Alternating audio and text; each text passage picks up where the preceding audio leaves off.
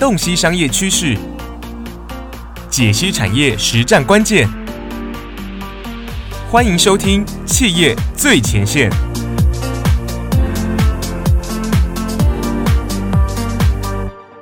各位大家好，呃，欢迎大家来到商周企业最前线。我们今天呃特别邀请到渣打银行跟我们联合出击哈，我是今天的主持人单小艺。商周一八五二期封面故事特别提到，全球经济面临一个缓着陆。那全球五大经济体包括美德中日印。今明两年的 GDP 哈成长都会很低迷，连续十四个月的利率巨升已经告一段落。从美国银行危机呀、景气下回，这个背后其实是反映了大环境氛围很多的变化。那所以当升息即将停止，经济也要停下脚步的时候，我们要怎么样看待这个新时代呢？所以今天我们企业最前线 Podcast 哦，特别邀请到渣打银行。北亚区首席投资总监郑子峰 Raymond，还有财富管理处投资策略部主管刘家华 Alan 来跟我们谈一下二零二三年今年下半年哈市场怎么变化，以及我们在财富上面可以有些什么对策，来跟我们大家分享。来，我们请 Raymond 跟 Alan 跟我们听众问个好。大家好，啊，谢谢小姨。Alan，好，线上的一个听众，大家好，我是 Alan。好，今天好，很高兴邀到，因为渣打对于这个香港跟全球的观察是非常的深刻，而且长久以来，你们都是 base 在这个。呃，等于说金融中心哈，对这全球的观察都很多的。所以，首先我想问一下 Raymond 哈，这个强升息已经喊卡了，在今年强升息喊卡，其实意味是不是意味着这四十年来最快升息的速度放缓，经济活动要重新洗牌？所以，渣打银行，你从这个总经面来观察的话，呃，会怎么建议投资人拟定下半年的投资策略呢？嗯。对，呃，小姨，哇，我们从四月份美国公布的数据当中啊，对，呃，的确看到通胀和就业市场都有从高回呃稍回回落的这种迹象，对，嗯，呃，从最近我们也看到四月份的零售数据的增长也是低于啊市场的预期的，是，嗯，所以这为联准会放缓加息的这个可能性铺路，好，但前面的道路，呃，从我们来讲。哈，并不明朗啊？为什么呢？当市场还是在呃预计，嗯，联准会会在今年啊年底之前减息。好，我们看到的、听到的就是联准会许多的官员都强调不会减息。为什么呢？就是因为呃，他们呃的观点是通膨的压力还是相当高啊。我们看到是高于他们的官方的目标水平百分之二。嗯，啊，然后如果联准会啊对金融系统的不稳定视而不见的话了，对啊，利率还是维持在现在的高水平啊，我们啊呃担忧哈，这会对哦美国往后的这个经济衰退带来更严重的后果，那就是说这个衰退的深度可能比我们想象的来的更严重。是，所以嗯，面对如此错综复杂的这个宏观环境啊啊我。我们加达 CIO Housefield 的这个投资主题，今年是应时而变，行稳致远。稳是稳定的稳嘛？啊，所以我们会提议啊啊，投资者要执行一个很稳健、safe 的一个投资策略。是那我们啊会提议啊，投资者啊需要呃注意两个主要的组成部分。第一个就是一个嗯。建立一个安全的核心的基础投资组合。嗯，好，呃，这个我们是叫叫做一个 foundation 一个基础。哈，我们要先打好这个基础。嗯，然后这个基础究竟要包含呃什么样的一个要素了啊？我们认为要有四个主要的一个部分。第一个就是嗯。S 就是 S A F E 里面的 S，就是 secure，就要保护好我们的这个投资的收益率。是好啊，我们认为在现在啊一些呃优质的债券还是提供一个相对比较吸引的一个收益率的情况下，要锁定好、保护好这个收益率。嗯，好啊，因为往后我们认为啊，联准会会呃开始放慢这个加息的脚步的时候，我们认为会有减息的这个可能嘛，所以我们要在啊当前的这个水平先锁定好收益率。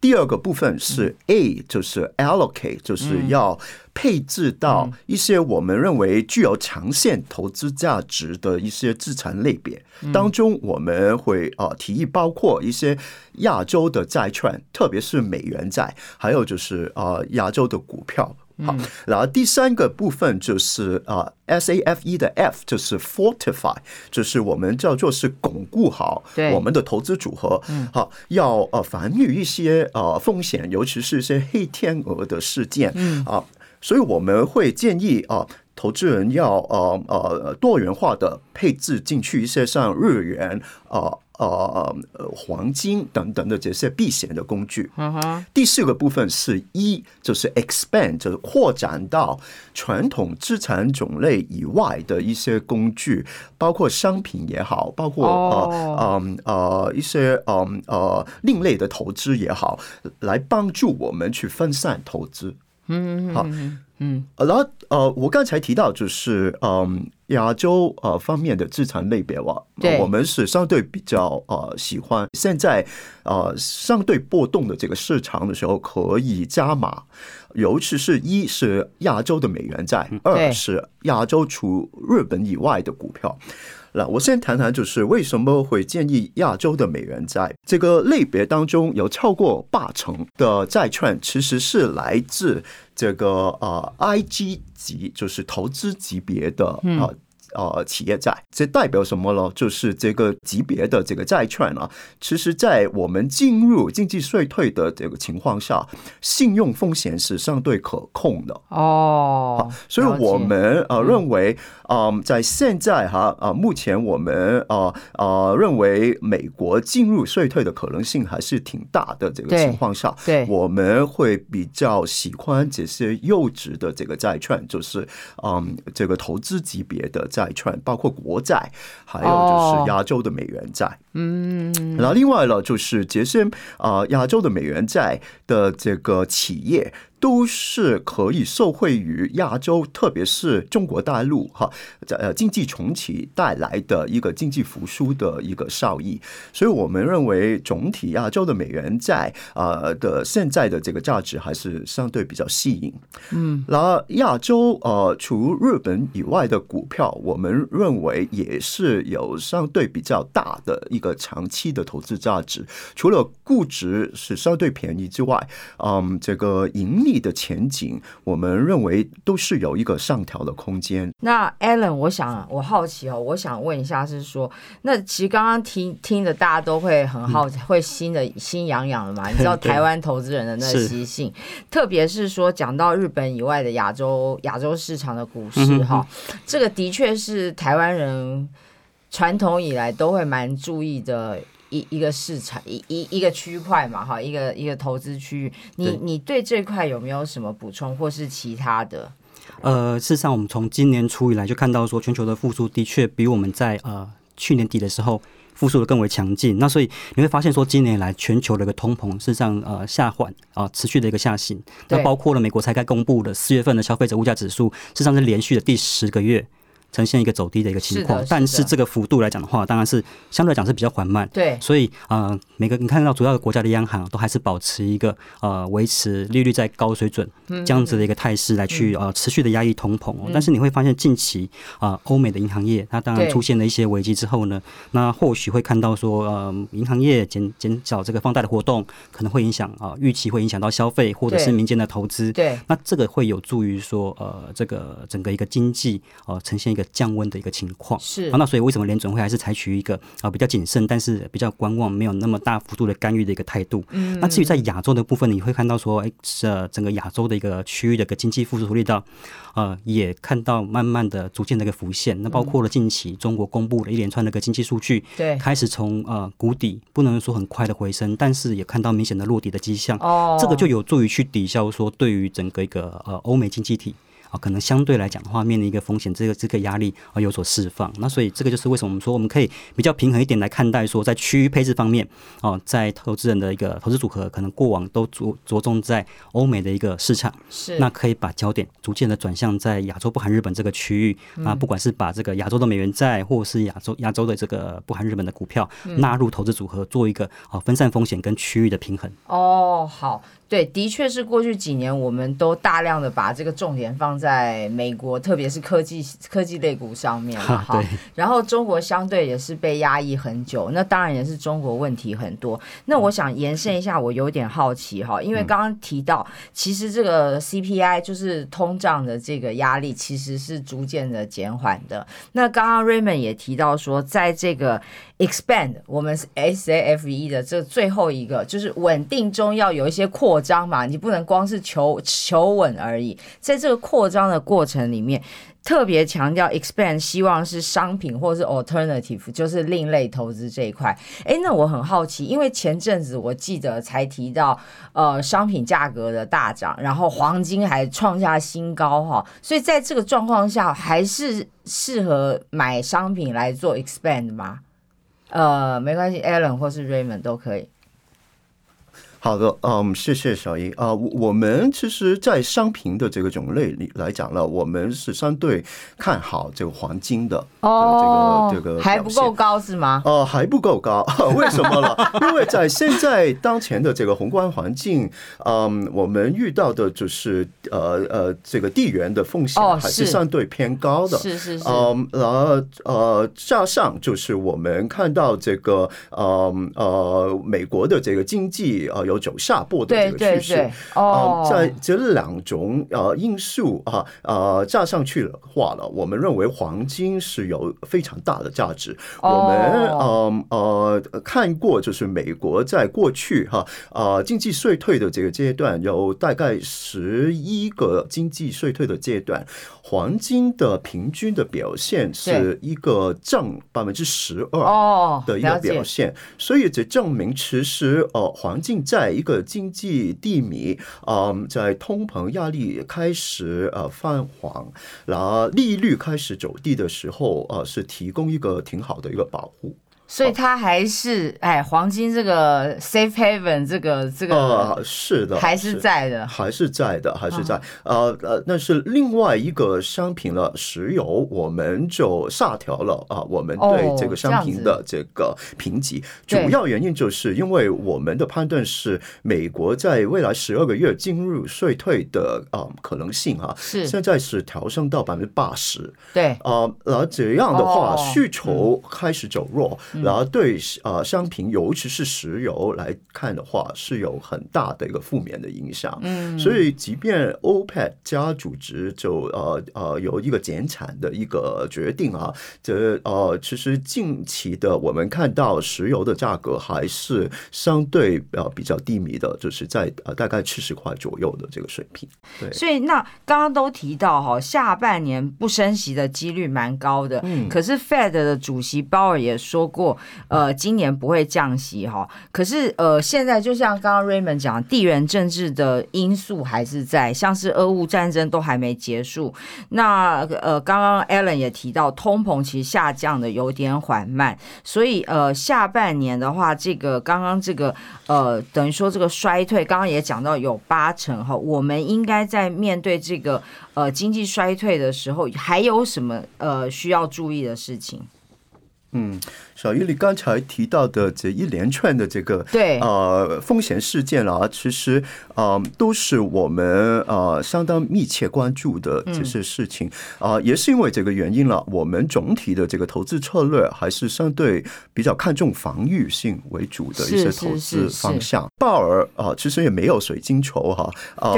其实他也不可可能预见到未来会发生什么样的事情。你想想，在二零二一年底底之前哈，他还是坚持判断通胀会在二零二二年回落到百分之四以下的。但是事实证明，去年我没有发生这个事情。对，所以我们觉得他还呃，去年的经验是证明他是低估了呃供应链中断对这个通膨带来的这个呃影响。哦，所以我们认为这次他可能也嗯也是低估了。是是是。嗯，所以你刚才提到的像通膨呃居高不下的这些风险，甚至是呃呃近期呃呃市场非常关注的这些债务上限的这个问题。呃，我觉得也不是呃市场认为的这种黑天鹅的事件，反而是是美国过去。嗯，过度宽松的一些货币政策带来的会是哦，这样子。对，所以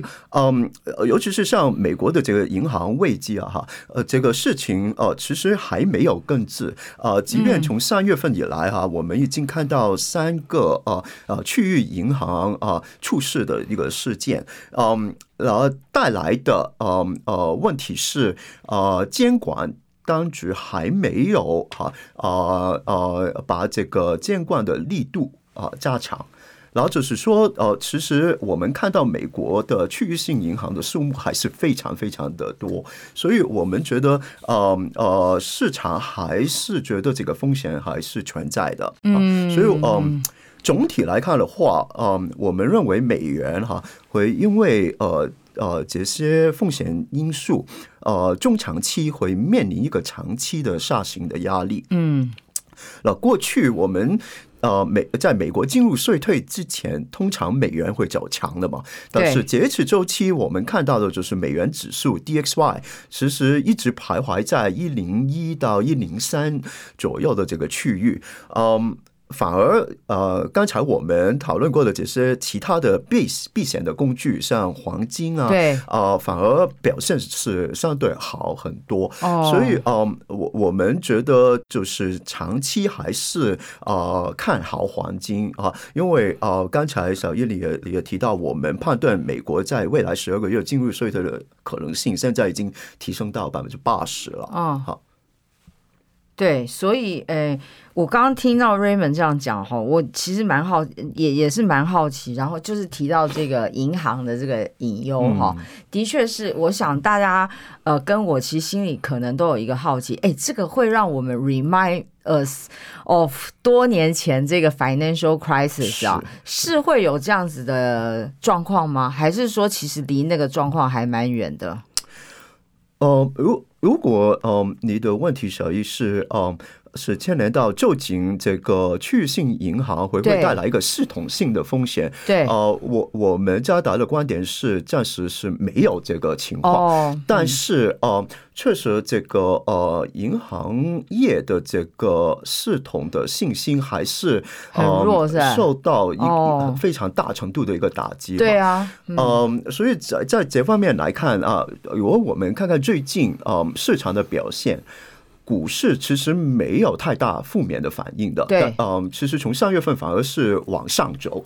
但是如果看美国的这个债市，其实是有相对比较大的一个反应，对，啊，呃，如果看一个 CDS，就是我们叫做信用违约的一个掉期的这个这个利率了，呃，我们是看到现在的这个水平已经去到历史的新高，就是呃大概一百八。十个基点，所以大家对美国呃究竟会不会进入一个呃违呃呃一个违约啊的一个呃风险，还是相对比较担忧的。是好，所以呃我们啊也不可以低估这个问题。同时在嗯如果是在股市投资方面啊，我们在板块的呃调配方面也开始没有那么看多银行了哈啊，即便是大的银银行，我们现在也建议啊啊，投资人先啊，就是啊减持一一些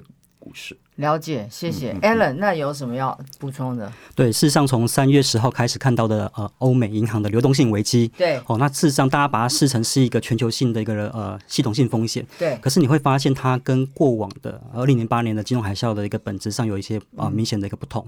目前看起来的话，并没有啊，这个危机并没有扩散到整体整个金融的市场。嗯，的确，它会对实体的经济产生一定的一个干扰，特别是来自于所谓可能这个放贷量减少之后呢，整一个整个一个景气有可能因为因此降温。对，那但是这个反而是联准会呃，可能在这段时间在压抑这个核心通膨一直降不下来的时候，可能会。啊，把它视为是一个工具来观察出它的一个效果。那所以在这个整个要让通膨降温的过程当中，嗯，呃，联总会是或者是整个金融市场势必会经历一个比较痛苦的一个调整的一个阶段。然后这个是投资人可能会啊必须要留意的。那所以呢，呃，我觉得市场上现在哦会有一个金融市场而言了哈，市场的一个投资人的预期。跟联准会的政策出现了中间的一个中间一个 gap 一个分歧哦，就是联准会认为说啊目前没有降息的可能性，可是市场已经反映说未来经济下行的时候哦却会出现一个一个一个降息的一个预期已经产生了。那这个或许就是呃接下来的时候市场可能产生的不管是波动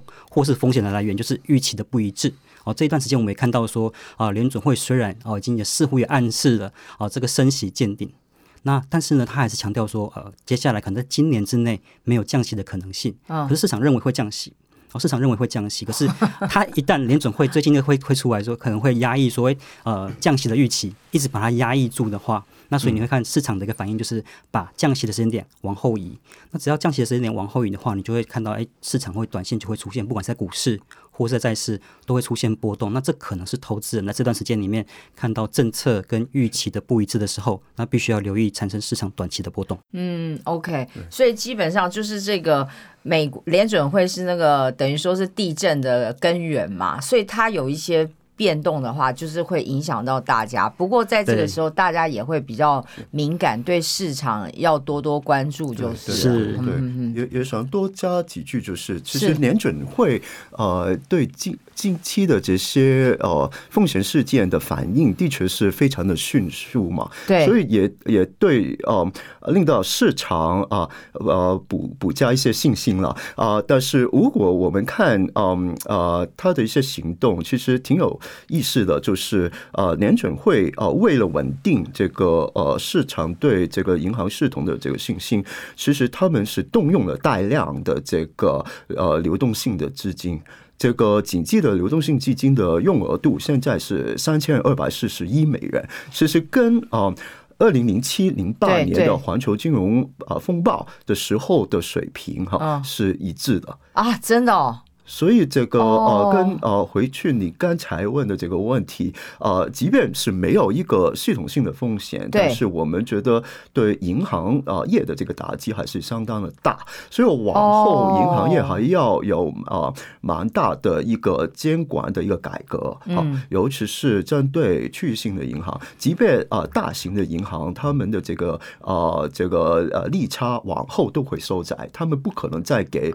啊低于啊一个。他的利率给存款哦，是是是，不过这个就是人性嘛。我记得零七年那个金融危机的时候，这个金管要加强，这个呼声也是非常非常的高。是对。可是随着那个状况啊，就是那个呃量化宽松之后，然后景气市场慢慢就忘了这件事情，然后后来也比较没有人在 follow 说这个到底监管的状况有没有进度什么的。然后现在金融又出现状况，就又开始说。我们监管要注意哈，好像人都是这样子，人性了哈。那我们刚刚讲了这么久的美国。好，那我们现在看看，就是全球两大引擎嘛，一个是美国，那我们就来看看离我们更近的这个中国。刚刚 Raymond 也有提到说，其实中国大陆解封以后，这个复苏力道哈，呃，逐渐的回稳，所以有没有可能在下半年的时候，中国市场会成为我们亚洲的一个市场焦点？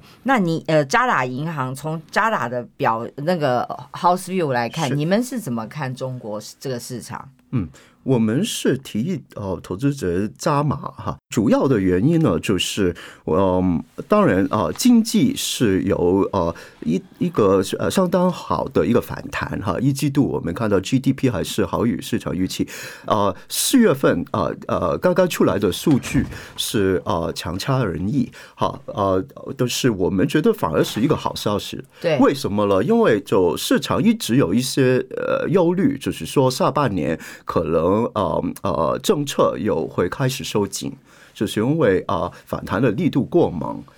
的时候啊，国家要要来要要来是做一些相对收紧呃经济呃膨胀的这个情况，所以我们觉得呃现在呃呃经济的这个反弹力度没有那么好，尤其是失业率呃年轻人的失业率是非常高的这个水平上，嗯呃中国大陆的政府肯定需要多做一些改革，嗯啊包括是一些呃相对针对性的一些啊呃财政的政策。好，要呃培养更多的一些民企哈，要呃呃多投资，呃多聘请一些年轻人进去，所以嗯总体来看的话，嗯。货币政策的呃正面的呃市值的力度还是相当的大，但是呃贷款的需求还是相对有限，主要就是市场对这个中国呃大陆的经济恢复的信心还是相对比较薄弱哦，嗯，感觉已经很久嘞。呃，是的，是的，因为过去几年呃一直受到呃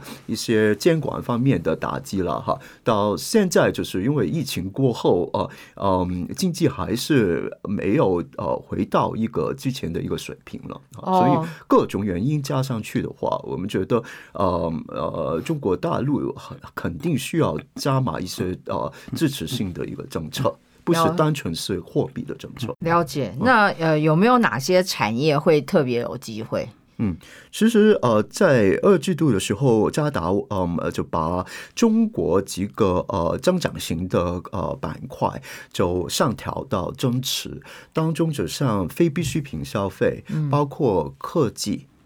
好，呃，因为这两个板块，我们觉得会最受惠于就是这个呃经济重启带来的一个反弹力度啊。同时，我们呃啊还是对呃工业股有信心哈。我们认为啊，在现在的这个情况下，呃，在基建的投入哈啊还是会相对比较稳定的。嗯嗯嗯嗯嗯。OK，Allen 有没有什么补充？事实上，在呃中国大陆部分来讲的话，的确从政策。目前的一个方向来看的话，是明显在刺激啊这个国内的一个消费哦，所以跟过往哦经济比较低迷的时候，透过基础建设的拉抬。事实上看起来目前的一个力道没有那么的明显，所以呃，我们的看法是认为说，除了刚刚 Raymond 提到的那些呃官方啊特别着重的，不管是产业升级或是产业转型，聚焦的特定的产业之外，可能不会像过往大家明显看到说，呃，整个这比如说铁公鸡或者是基础建设的全面的拉抬。所以对于中国大陆来看的话，的确看到许多的数据是看呃已经看到一些落地的迹象，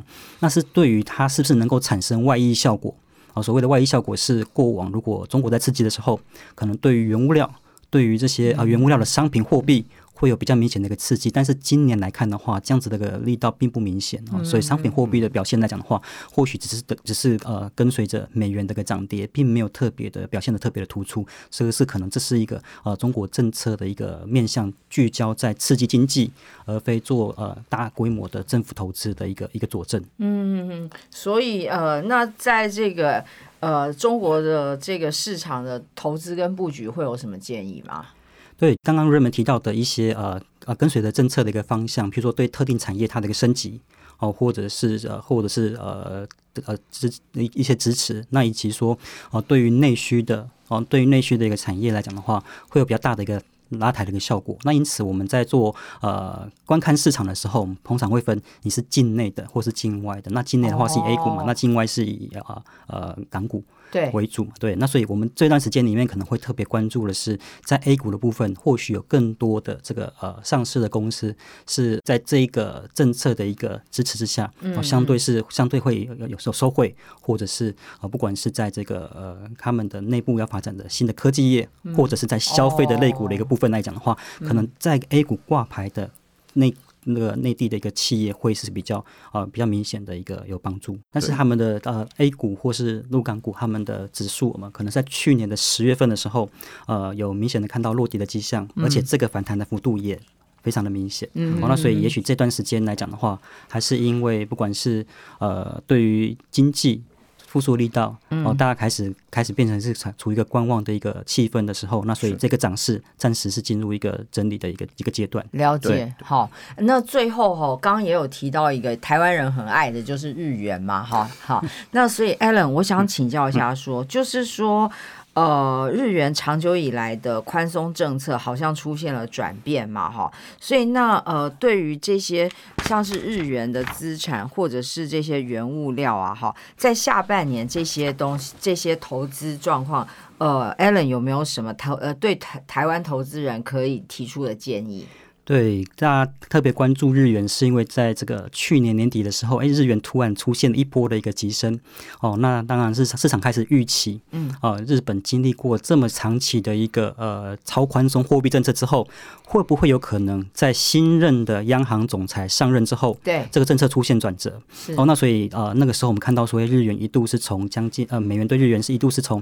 一百五十块钱升值到了一二七，这样的价格是一个很大的一个幅度，大家突然间那就变成日元。是一个非常明显大家的关注的焦点。那当然，这段时间也看到，所谓短线来讲的话，因为新任央行这点那个总裁直田河南上台以后呢，事实上还是发表了一个相对比较偏呃温和的言论，然后认为说可能这个目前现阶段的宽松的货币政策会延续下去。哦，那所以呃，使得说涨多的一个日元哦开始出现回调。但是我们在呃。观察来看的话，啊，对于日本来讲，最重要的是它的一个通膨能不能够持续的维持在一个呃，在一个预期之上，啊，就是他们之前是处于一个通膨偏低的一个问题。那如果通膨的一个一个走势能够维持在一个相对来讲与比过去来讲还是比较高的一个状况来讲的话，或许日本央行就开始有呃有本钱或者是呃有计划的准备要把它极度宽松的货币政策。出现一个我们不能说完全出现转折，而是开始出现一个叫做正常化的一个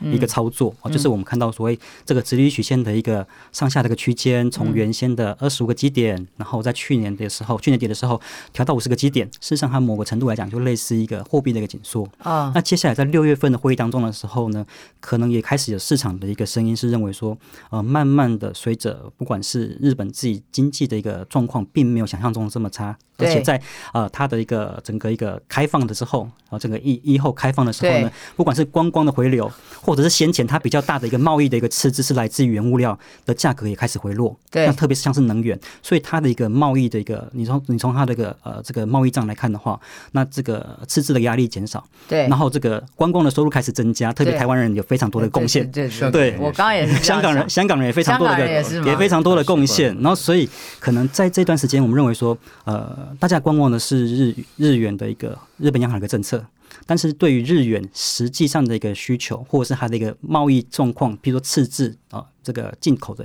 进口原物料的赤字的状况的改善，就有助于去支撑日元的汇价，不至于像过往开始啊进一步的再走贬，那反而是呃我们我们长线来看的话，反而是认为说随着呃逐渐的。逐渐的这个货币政策嘛，对，朝向正常化的一个情况来讲的话，或许有机会是偏走升的一个态势。是啊，真的，我觉得就是现在开始后悔哦，之前日元很低的时候没有大量买日元，那时候就有一些喜欢旅行的朋友就在讲说，哎，好像那时候应该要买一些日元，现在就差很多了哈。还差，事实上，呃，的确，呃，跟如果跟一百五十块钱来讲的话，觉得好像已经升了一段一段一个一个波段了。但是可能从它的一个比较长期的一个角度来看的话，它会或许还是在这个日元相对还算是便宜的一个阶段。是是好，今天非常谢谢渣打银行北亚区首席投资总监郑子峰 Raymond，谢谢小姨，谢谢各位听众朋友。呃，也谢谢我们今天财富管理处投资策略部的主管刘家豪 Allen。